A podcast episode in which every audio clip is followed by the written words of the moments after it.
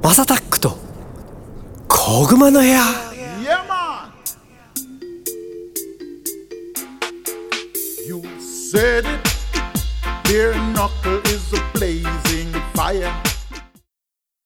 はい皆さんおはようございます。こんにちはこんばんは。お疲れ様です。おやすみなさい。ハイタイムズの MASSATACK です。この番組はですね今注目されているトレンドやニュースなんかを取り上げて毎回ポップにおしゃべりを提供していこうというものです。お手軽に聞ける長さくらいの配信をこれからもどんどんアップしていこうかなと思ってます。噛んじゃった。でえー、ともう1月の最後の日曜日になりましたね。今日はちょっと森本レオさん風でちょっと行きたかったですけど最後ちょっと噛んでしまったんですけどもですね。えー、とまあ1月もの末で、まあ、もうすぐ2月が始まるということでですね。まああの1ヶ月早いなということで今日もいろいろと振り返りも含めてこんなことが起きてるえ世界の日常をこの方とお話をしながら進めていきたいと思います。コーツさんです。え、Yo, what's up, bro? すげえノリがたまには、たまには、急森本レオの、急にアメリカ人出てきたなと思ってあ逆に来ました、うん。逆に。ちょっと今ドキッとしちゃったもんだって。初めてのゴッツさんだったから。どうですかゴッツさん。でしょどうもどうも。よろしくお願いします。どうもどうも、今週もよろしくお願いします。今週もね、えーよろしくお願いします。1月末はさ特に日本は変化はないでしょ？もう正月が終わってもう普通の日常とかでしょ？なんかあのー旧正月中国のさ正月みたいなののな例えば準備とかってイトーヨーカドーとかでしてたりはしないの？いや、全くないんじゃないですか、旧正月。まあまあ、最近は、そのやっぱ中国ブームじゃないけど、中国がやっぱ力つけてきてるから、はいはいはい。その旧正月にちなんだ商品みたいなのは確かにあるのはあるんですけど、へえ。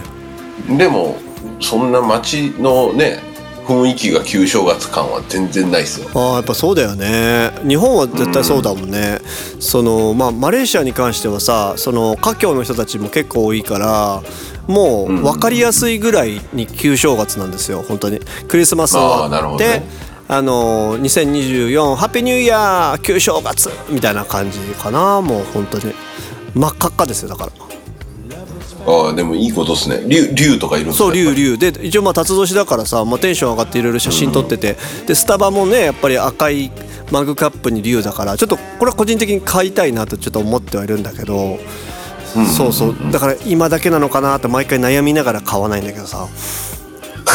まあ、毎年来ますからね。そうそうそうそう。なんか物が増えるのも嫌だしと思って。だからもう本当になるべく極力買わないようにしてるんだけど本当にだからねあのーマレーシアに関してはそのショッピングモールだだったりスーパーとか行くとすごいわかるんですよ、もうえあーそうっすか。そうそうそうそう。だから10なんかそうインドのお祭りみたいのが確かね10月ぐらいにあんだよね。確か10月ぐらいになってその時はもう結構そういうインドっぽいのがいろいろやってんのね。でそれが終わると今度もうすぐクリスマスの準備が始まってでクリスマスが終わって今度1月になると今度もう旧正月が始まってで旧正月が終わると今度ねなんかねイスラム系のなんかお祭りみたいなのがあるらしいんだよね。ちょっとごめんなさい僕名前忙しいですね。なんかね4期に分かれて四半期例えば3ヶ月ごとにクォーターごとに区切るとさなんかその1期2期3期4期1個ずつなんかねあのー祭りがあるんだって この国は。ええマレーシアやっぱ、あれですね、いろんな文化が混じり合ってるからすごいですね。ねだからまああのなんていうすごいハードコアなさムスリムの人たちが多くなくてよかったなとは思うけどね。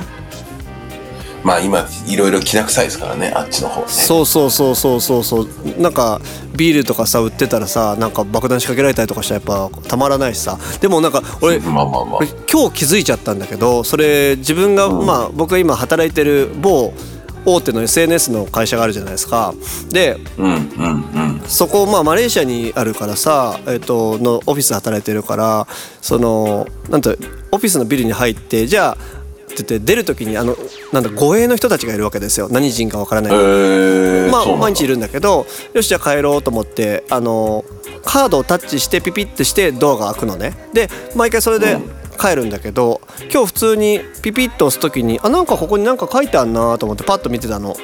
なんか左うん。ドアの左に字が書いてあってこれなんだろうと思って見てたらすごいなんか日本とかではまず見ないあの文言が書いてあるんだけどなんか豚っぽいバッグとか持ってきちゃダメとか そういうのが書いてあって。どういうこと？どういうこと？いやだからやっぱりムスリムの人たちが多いからそのあってことは豚っぽい衣装とかもダメなのかなとかいろいろ考えちゃって。あまあ間違いないですよね。ね。いやいや俺だからあそこもムスリムみたいにちょっと一緒思っちゃったんだよね。あのー結構考えさせられちゃいました。なんか国が変わるとこんなこともあるんだなみたいな感じで考えちゃったね、いやただね豚っぽいカバンって何？だから女の子だったらピンクとかつけそうだしね。ピンクでさこれちょっとすげえ変な失礼な言い方じゃないけどなんかピンクのカバンでちっちゃいリュックみたいなのさふわっとしててさそれなんかスラッとしたモデルっぽい人がさあのねあの背負ってたらさあなんかおしゃれだねってなるけどちょっとおぽちゃっとした大きめのさふくよかな子が来てたらさ、お前なんで豚っぽいババッグ持ってんだって言われないかなと思って あれ？これカットした方がいい？あれ？ちょっとちょっとねララインが超えたかもしれないですね。あ P, P 入れてきましょう。P を。違う違ういやいや例えばの話よなんかって思わ、まあまあそうですね。なんかその人間だしさ完璧じゃないからだからそ,、そこの線引きってすごくアンニュイというかその人の主観で多分いくと思うからさ。そうですね。ねいやこれ違うんですよみたいなあのねプラダのあれですとか言うといや何言ってんだこれ豚っぽいぞみたいになったらさボッシュみたいな。過激な人だとね。そうかもしれない。過激だな過激なんですよ。でもやっぱりねそう学校とかでもあるのね。でこれそれも気づいちゃったんだけどインターナショナルスクールをさ何軒かその子供のために回っててうんでなんかカフェテリアみたいなのがあるんですけども年がら年中暑いから基本的にカフェテリアはなんか外っぽいヤードみたいなとこ屋根がついてるみたいな感じなとこが多いんですよ。でそこでなんかみんなで楽しそうにご飯食べたりとかしてるんだけどそこでもなんかお弁当にはちょっと豚はあの持ってこないでくださいみたいなのが書いてある学校はね多いよ。だからええそうなんだ。中華系が多いところは多分あんま関係ないと思うんだけどその、そうだね。だから一般のそのマレー人とかマレーシア人とかそういう人たちがなってるインターナショナルスクールは言うところは言ってる可能性は結構大きいかな。僕だから3校ぐらい見て2校ぐらいそういうの書いてあったから2つの学校ね。う。んうんうん。3分の2ぐらいそんな感じだったからだから結構面白いなと思った国が変われば。特にインターナショナルスクールだから余計にじゃないですか。そうだね。うんある。あ、うん。っていうか、その正し書きあるじゃないですか。さっき言ってたここに書いてあった、うんうんうんそれは英語で書いてある？英語英語英語。だから僕読めたんですよ。ああそれは英語だ。ピなるほどなるピギピギなんちゃらかんちゃらって書いてあってだからうん。カードタッチしてるからさそんな長くそれ見てらんないけどえ？って一瞬思ってびっくりしたって感じです。だから皆さんもしマレーシアに来るときは豚みたいな格好は絶対にしに来ちゃダメです。だから豚みたいな格好ってどんなんなのっていう話なんですよ。そもそも。あと暑いからね。あのわざわざ耳さピンクの豚っぽいのでさウィッスみたいなの来たらさマジでお前おちょく言ってんのかともなるし暑くないのとは僕は聞くしねうん普通に考えたらね。ね。そう。まあななんでねまあ間違ってもそういうことはしないようにと。迷惑系 YouTuber みたいなことをこっちでやったら多分ガチで ボコボコにされちゃうと思うから。まあ過激ですからね。そうそうそう。ね日本は優しいからさ捕まえるぐらいで済む,、ね、済むのかもしれないけどね。まあねそんな感じなんですよ。だからまあこっちは今旧正月がずっと続いてるって感じかな。ヤマンベアナクル今日も夜な夜なやってきたダンソーベアナクルかなりやばいぞ飛んで飲んで吸ってバイブスパイぞ頭と体を大解放。ジェホン NY レディそうなんですね。やっぱ旧正月の文化がないから、うんうん。あのクリスマスになると速攻でまあ僕らの正月って来るじゃないですか、うんうんうん。もう1週間以内。にはいはいはいはい。そうだからまあなんか日本じゃ感じられないその雰囲気、うんうんうん。うん、をやっぱマスターは感じてるからやっぱ帰ってきた時はすごいですね。面白いよね。でもちょうどさ今パッと思ったんだけどその時って日本って節分だよね。ね。2月そうですね。ね。節分っすね。今年のだってあのこあのー旧正月って2月10日の土曜日が確かに本番らしいのよでもちょうどさ節分とかも大体それぐらいの時期じゃない ?2 月8とかさた？なんかそうですね。頭の方ですね。そうだよね。だからなんかその辺も今ちょっとふと不思議に思っちゃった。なんか節分っていつからあった文化なんだろうとかね。って思うと。ああ確かに。ちょっとググってみよう。俺も知らねえや。ね。なんか前ひろとくんが言うにはさその運気が変わるとかっていうのはなんか旧正月をなんか軸にして考えるってことは本人は言ってたけどねそのへえハッピーニューイーヤーとかのそういうやつではあの西暦ではなくてそそっちの方だってことは言ってたよ。まあでも確かにアジアは、やっぱ中国が覇者ですからねずっとね。やっぱ影響を受けてるでしょうね。まあそうだよね。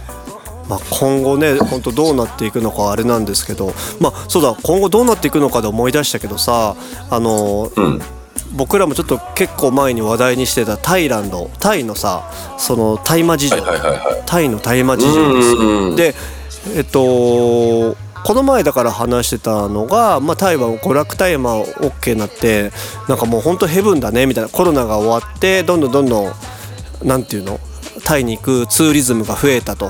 ってなったけど、なんかニュース見てるとなんかもうぐちゃぐちゃになっちゃったから一回ツーリズムのやつやめないみたいになったのかね？ちょっとなんかいろいろとうんうんうんうん。正しい情報がちょっと僕の中にも入ってきてなくていろいろと友達から聞いたりとかしてる感じだとまあちょっとそういうのに近いのかなっていう肌感は感じてるって感じ。いや僕が結構そのまあ今禁止になりましたけどその禁止になる前に聞いてたのは、ものすごい治安が悪化したらしいですね言ってたねゴッツさんね。だからいずれこれでなんか娯楽ダメになりますよって結構前からゴッツさん言ったもんね。多分1年前ぐらいから言ってたよね、うんうんうん。なあそうか始まった頃か、ね。始まった頃ぐらいに、うん。すぐあれタイダメダメになると思いますよって言ってたもんね。そうそうそうそう。始まってすぐぐらいかな。あすぐっつってまあ言うて3ヶ月ぐらい。言ってたよね。そうそう、うん。でもそれがほマジでドンピシャで今そうなっちゃってるしねだからまあみまあそうですね。だ罰金とかでしょ？だからつねもしあれだったら。そうですそうですそうです。なんかそのこれもう本当かどうかわかんないんで、まあ、実際そのタイに住んでる日本人の人でさそうやってツイートを上げてる人がいて多分娯楽大麻のお店ををまあで働いてる人とか多分そういう人なんだと思うんだけどなんかそういう人たちのコメントとかで言うには、えっとまあ、タイは大丈夫だと。絶対にそのゼロにはならないと。で理由としては現国王がその大麻を好きだからあのゼロってことにはしないっていうことを言ってるけどね。なるほどね。まあわかんないよね。そんなこと言っても。でも本当国民の半分がさいやいや半分以上がさいややっぱやめましょうみたいになったら多分なりそうだしねで今それがそうなったからなダメになったんでしょ？もう多分その保守派の人とかはさなんかなんかダメじゃないと思っちゃったんじゃないの？多分その治安の悪化とかさ。まあ確かに確うかに、んうんうん。なんか見てるとそういう動画いっぱい上がってくるじゃんタイのなんかあのタクシーがぶつかったりとかさ、そうですね。そう。いや貧富の差が激しくなったんですよね。あーそうだよね。海外の居住者たちが増えるともっともっと貧富差増えるよね。当たり前だけど。そうですよ。間違いないですよ。ね。でタイただでさえちょっと物価どんどんどんどん上がってるしそうだな。なんかし聞いてたらさ今タイに住んでる人にいろいろ話聞いてたらなんか食品に関してはやっぱそこまで変わってないんだって。ご飯とかはただえっ、となんつったかな。家賃か。家賃はやっぱりそあのなんかね上がってるって言ってたからある程度やっぱりその働くにしても給料とかないと生活がやっぱ苦しいっすよって言った。らそのバックパッカー的に回るのだったら全然別にタイじゃなくてもいいんじゃねっていう感じなことは言ってたね。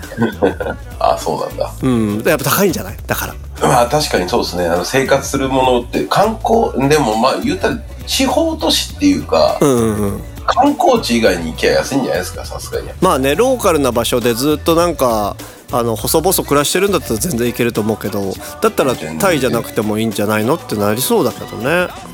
って僕は思っちゃっただけなんですけどね。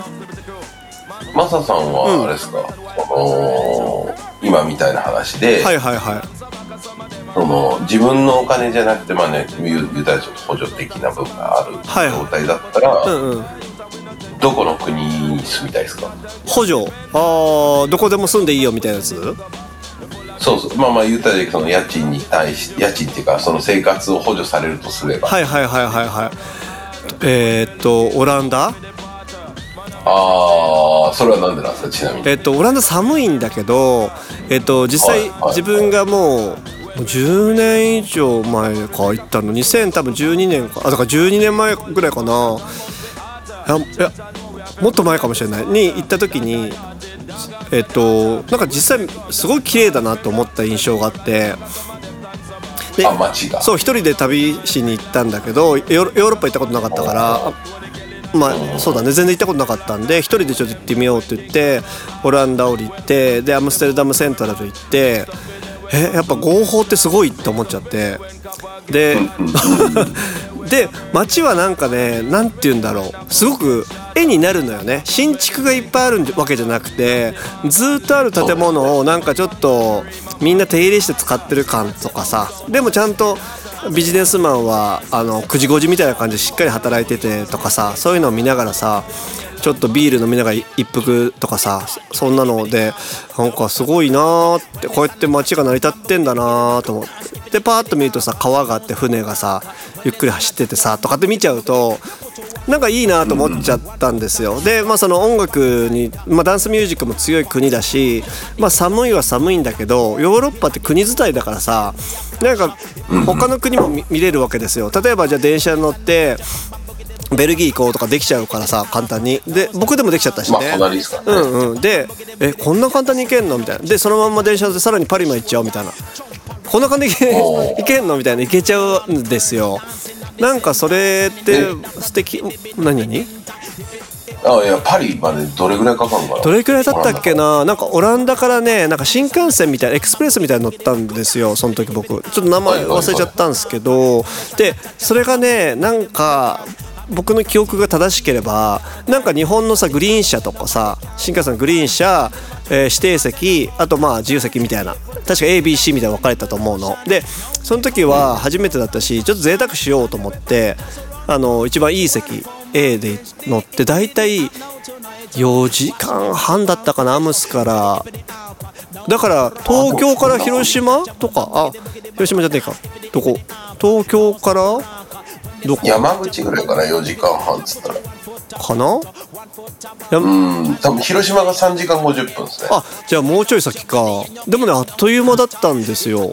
なんかね席もなんて言うんだすごくどういう席だったっけな？本当になんかねあの銀河鉄道39の綺麗にしたあの電車を皆さんまず想像していただきたいです。で銀河鉄道39は夜なんであれが昼間になって外にあの草原があってなんかたまに牛が見えてみたいな。でそこにですね白人のすごい優しいおじさんがパンとあとチーズとか持ってきてくれて食べる？みたいな。もう食い放題なんですよ。ででいろんな種類のチーズもあるからでヨーロッパのチーズはマジでマジクソうまいじゃない。たねうまいでしょ、うんまあ全然全然ちょっと日本のねチーズはちょっと皆さん違うんですよ。本当に違くてうまチーズみたいな。でパンも全然うまくてその美味しいね。でワインも飲み放題なんですよ。あの赤ワイン白ワインどっちがいいのみたいな。うんじゃあまず白からかなみたいな。そんなの4時間ぐらいやったらもうベロベロだからさ本当にまあそうですね。それはそう あ A 席ってなるとこんなにいいのねみたいな。で w i f i も飛んでてで十何年前って結構まだ w i f i ってさあるところにあるみたいな感じだったイメージなのねヨーロッパだと。でその時はもうあと普通にあったからだから友達にスカイプでちょっとまあその時は LINE ないからね。ああったかな、あまあでも LINE がちょそこまでなかったんでスカイプみたいのでなんか今こんなだよみたいなでで送ってそう送ることもできたって感じだったっすね。なんでそうそうまあ補助があったら僕はまあオランダかなっていう感じですね。まあヨーロッパの玄関口ですからねオランダは。そうだよね。まあコツさんじゃあちなみにどこなの？じゃあ同じような状況だと僕は、そうっす。台湾か。おうおうおう。なるほどなるほどスイスかな。スイス良さそうだよね。そう。でもぶっちゃけスイスかオランダなんですよ。あ また話が合っちゃいましたヨーロッパはね。ヨ話ーロッパはね。話が合っちゃいましたね。まあそれはやっぱオランダがいいでしょ。いろんなとこ行きやすいし。そうなのよ。なんかアクセスできるしなんかなんて言うんだろうなんかね僕らが見たいものが見えそうじゃない？なんか手が届きそうだし例えばこういうもの例えば絵を見に行こうとかさ音楽を聴きに行こうとかさこういう体験をしに行こうっていうのがなんかオランダとかにいた方がアクセスがいろいろしやすかったり環境がある程度整ってたりとかっていうのはさなんかいいよねって思っちゃったね。うんだだからわかりますわかります。まあスイスもなんかその知ってる子がそっちの方の学校行っててなんか動画とか見せてもらったけど本当にあの世界の車窓からみたいな電車ってあるんだなと思ったよ。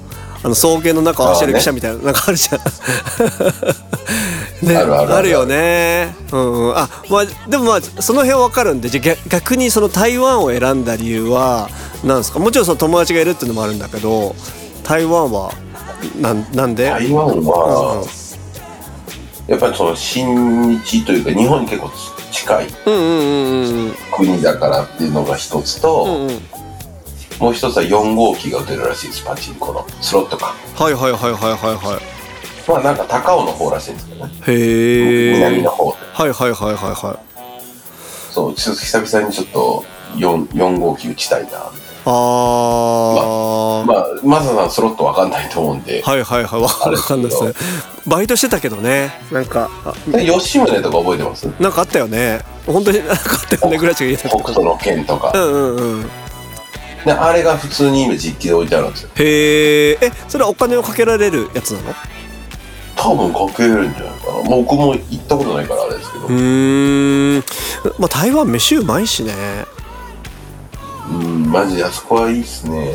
でなんだろう人がさあの僕が行った時も思っ初めて行った時も思ったけどあみんなが言ってたのこれなんだみたいな。例えばグラブじゃないやあれっちはなんだっけ？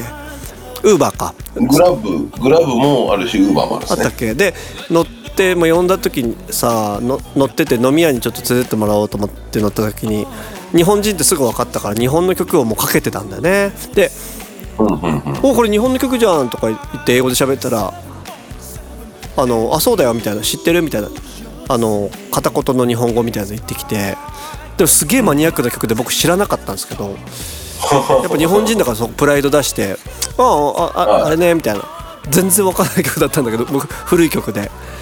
だからそれぐらいなんか向こうの人たちは日本のことをなんか好きで勉強してくれてる人が多いんだなっていうあの認識があるっすね。素晴らしいですね。ん。あとはだから台湾の場合は言葉は必要だよね多分ね。勉強したいけどね、うんうん。本当に。ですです。もうちょっとだけ勉強しましたけどやっぱ中国難しいですね。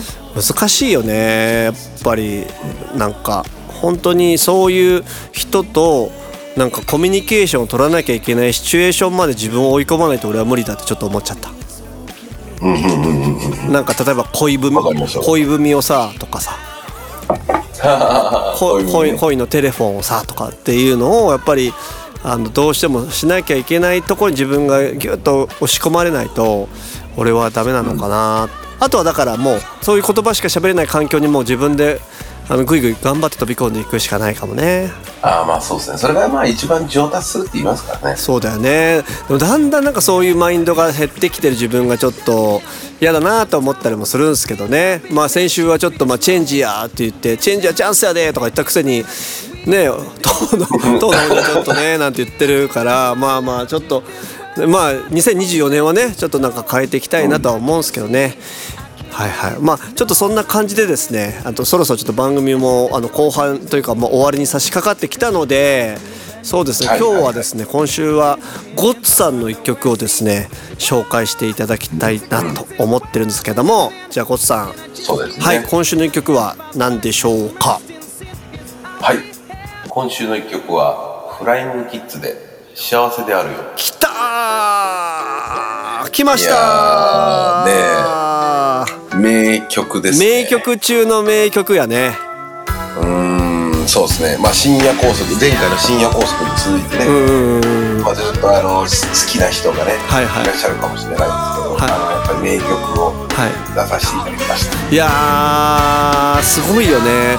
こんなストレートな歌詞なんだけどさ最初からもうボカーンってぶっ飛ばされる曲ってなかなかないよね。なんか今それゴッツさんに言われてさちょっと歌詞を久々に今見てるんですけどなんか、なんかなんだっけもうほんと最初の方の「君の涙をお皿に集めて全部飲み干したら全て許されるかも」っていう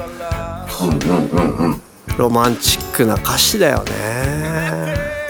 いやだからこの時代の曲ってそうなんですよね、うんうんリリリリリックとかがすごいこう直接的というか、うんうんうんうんうんで直接的でありながら情熱的であるという。そうだよでね。文学的でもあるんですよね。うん言葉がちゃんと届いてるもんね。うんうんうん。わ、かりますわかります。なんかだって。で特に34年前ですよ。そんな前なの？1990年ですね。わあ。